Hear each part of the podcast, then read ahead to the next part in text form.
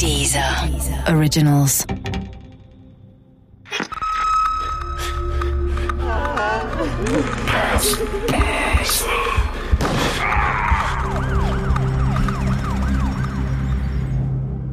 Schweinemord Teil 2 Marinus war im gleichen Alter wie Rico. Seine Familie war ebenfalls zugezogen und galt in Potzlow als eine Art Kelly Family. Das lag vor allem an der Vielzahl an Kindern. Marinus hatte sechs ältere Schwestern. Eine davon besuchte er regelmäßig in Bayern. Wenn es zu Hause bei seinen Eltern nicht so gut lief, träumte er davon, für immer bei der Schwester zu leben. Streit gab es öfter zwischen Marinus und seinen Eltern. Er hing mit seinen Kumpels ab, vernachlässigte die Schule und war auch schon ohne Führerschein mit dem Auto seines Vaters unterwegs gewesen. Alles keine schlimmen Sachen, aber eben nicht das, was sich Eltern von einem Kind wünschen. Wahrscheinlich tat Marinus das alles aber auch nur, um bei der Potzloher Dorfjugend anerkannt zu werden. Dessen ist sich der Autor und Regisseur Andres Feil ziemlich sicher. Als er versucht hat, im Dorf eben Fuß zu fassen, wollte er zeigen, dass er auch was drauf hat und dementsprechend dann auch mal über die Stränge schlägt, mal so einen Kräuterschnaps-Wetttrinken zu veranstalten oder wenn sie Durst haben, eben dann mal einzusteigen im Jugendzentrum. Und beim ersten Mal ging es noch glimpflich aus und danach hat die Sozialarbeiterin dann Strafanzeige gestellt. Insofern kann man sagen, einerseits ein ganz normaler Jugendlicher, der mal so über die Stränge schlägt, aber er kämpfte, was so meine Recherchen angeht, doch um eine Akzeptanz. Also jemand, der es in der Schule schwer hat, der viel gehänselt wird, der nicht zurückschlagen kann, muss sich in so einer Dorfgemeinschaft erstmal einen Stand erobern und da hat er ganz sicher Schwierigkeiten. 2001 zog Marinus mit seiner Familie ins benachbarte Gerswalde. Den Kontakt zu den Kumpels aus Potzlow verlor er jedoch nicht. Wenn er mal wieder Stress mit seinen Eltern hatte und nicht zu seiner Schwester nach Bayern konnte, zog sich Marinus in einen alten Bauwagen zurück, der in Potzlow stand. Den hatte er sich Stück für Stück selbst ausgebaut – Handwerklich hatte es der Junge wirklich drauf. Ich dachte immer, dass der seinen Weg gehen würde, vielleicht als Tischler oder so. Um die Zukunft von Marinus machte ich mir eigentlich keine besonders großen Sorgen.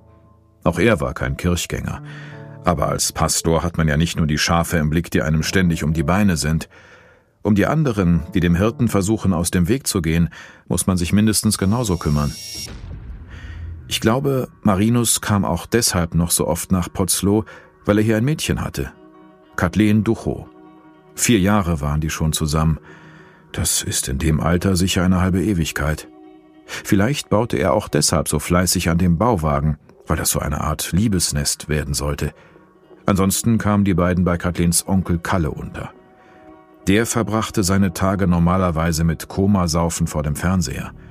Aber wenn Marinus und Kathleen mal Zeit für Zweisamkeit brauchten, ließ er sie ins Haus, schaltete den Fernseher aus und soff unter dem Schleppdach vor seinem Haus.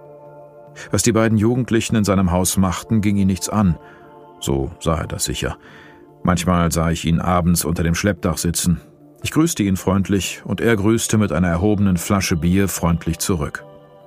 Wie gesagt, ich genoss einen gewissen Respekt im Ort, Irgendwann war ich nicht mehr nur der aus dem Westen. Aber ich wusste auch, dass ich immer ein Zugezogener bleiben würde, ein Fremder in der eigenen Gemeinde. Das ist das Schicksal der meisten Zugezogenen. Das verband mich mit Marinus und den Spielmannbrüdern. Aber das ist gewiss keine Erklärung für das, was sich in der Nacht vom 12. auf den 13. Juli 2002 zutragen sollte.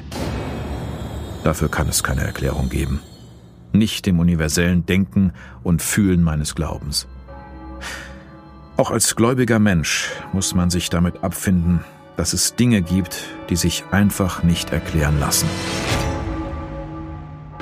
Am 3. Juli 2002 wurde Mario Spielmann nach Absitzen seiner Haftstrafe aus dem Gefängnis entlassen.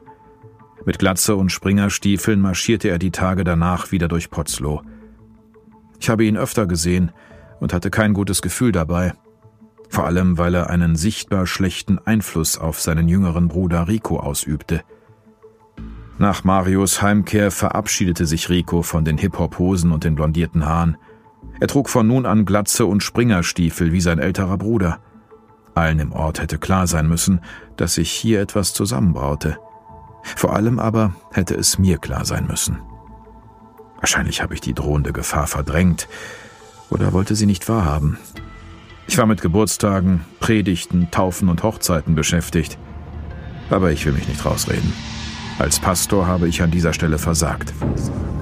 Ich habe die Dinge laufen lassen, mich nicht eingemischt, gehofft, dass sich irgendwann Sozialarbeiter aus Prenzlau in unser Dorf verirren und sich des Problems annehmen. Ich hätte mit den Jugendlichen sprechen, sie nach ihren Wünschen und Träumen befragen müssen. Ich hätte ihnen Hilfe anbieten müssen, in welcher Art und Weise auch immer. All das habe ich nicht getan. Und durch diese hilflose Untätigkeit habe ich mich mitschuldig gemacht.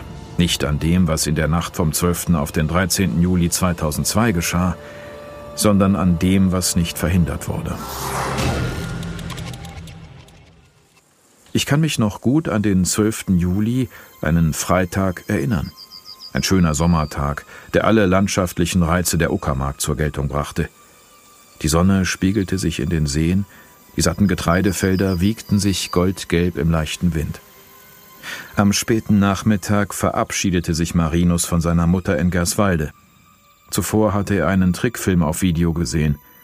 Lieber wäre er zu seiner Schwester nach Bayern gefahren, aber Potzlow, wo der Bauwagen stand und vielleicht Kathleen auf ihn wartete, war eine gute Alternative. Tschüss, mach's gut, sagte er zu seiner Mutter und warf ihr eine Kusshand zu. Ich fahre nach Potzlow und übernachte da. Am Sonntag bin ich wieder zurück. In seinem Rucksack hatte er Badehose, Handtuch und Wechselwäsche dabei. Marinos Mutter machte sich keine Sorgen. Es waren Ferien und ihr Sohn übernachtete nicht das erste Mal im Potzlower Bauwagen. Sie gönnte ihm das kleine Abenteuer. Als Mutter musste man loslassen können, um ein Kind nicht durch übergroße Sorgen zu verlieren. Potzlow war nur rund zehn Kilometer von Gerswalde entfernt. Auch für einen Jugendlichen mit Fahrrad nur ein Katzensprung. In Potzlow hatte Marinus seine Kumpels und seine Freundin. Vielleicht würde er mit seinen Freunden feiern oder mit Kathleen knutschen. Es waren Ferien, was war schon dabei? Potzlow war kein Großstadtmoloch. Auf dem Land ging kein Jugendlicher verloren.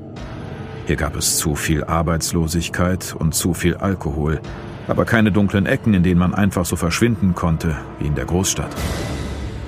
Die zugeworfene Kusshand war das Letzte, was Marinus Mutter von ihrem Sohn sah.